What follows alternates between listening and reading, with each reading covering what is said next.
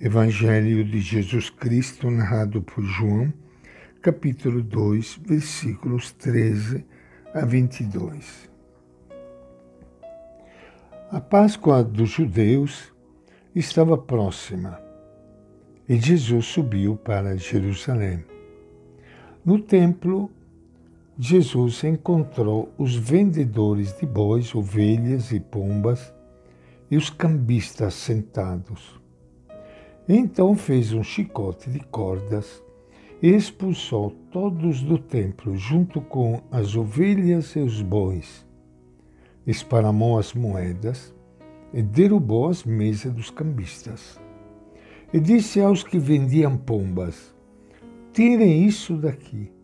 Não transforme a casa de meu pai num mercado. Seus discípulos se lembraram do que diz a Escritura o zelo pela tua casa me consome.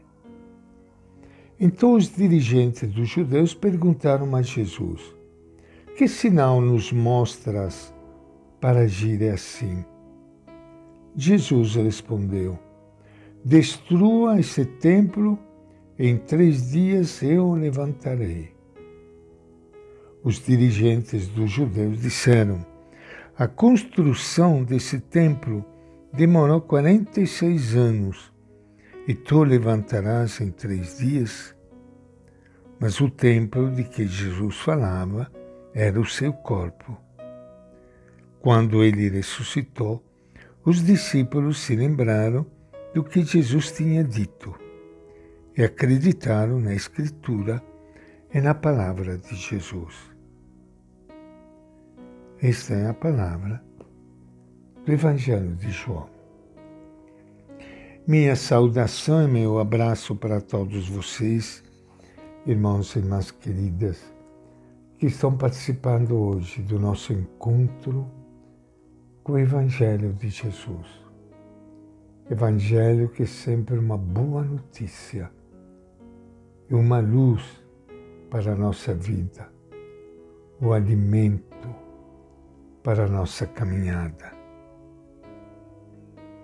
Todos os evangelhos se fazem eco de um gesto audacioso e provocativo de Jesus dentro do recinto do Templo de Jerusalém. Provavelmente não foi muito espetacular.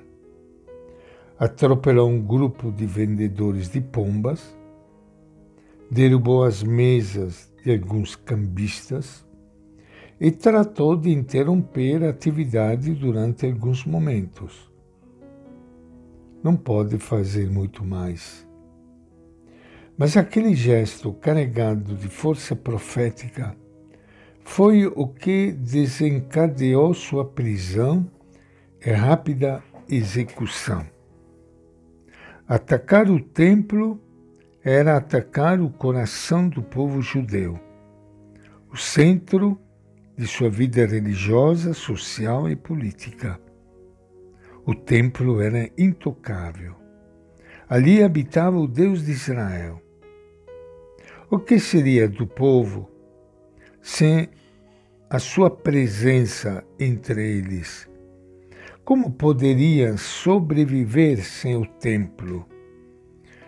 Para Jesus, porém, era o grande obstáculo para acolher o reino de Deus tal como ele o entendia e proclamava. Seu gesto punha em questão o sistema econômico, político e religioso, sustentado a partir daquele lugar santo. O que era aquele templo? Sinal do reino de Deus sua justiça, o símbolo de colaboração com o Império Romano que dominava o povo de Israel. Era a casa de oração, o armazém dos dízimos e primícia dos camponeses.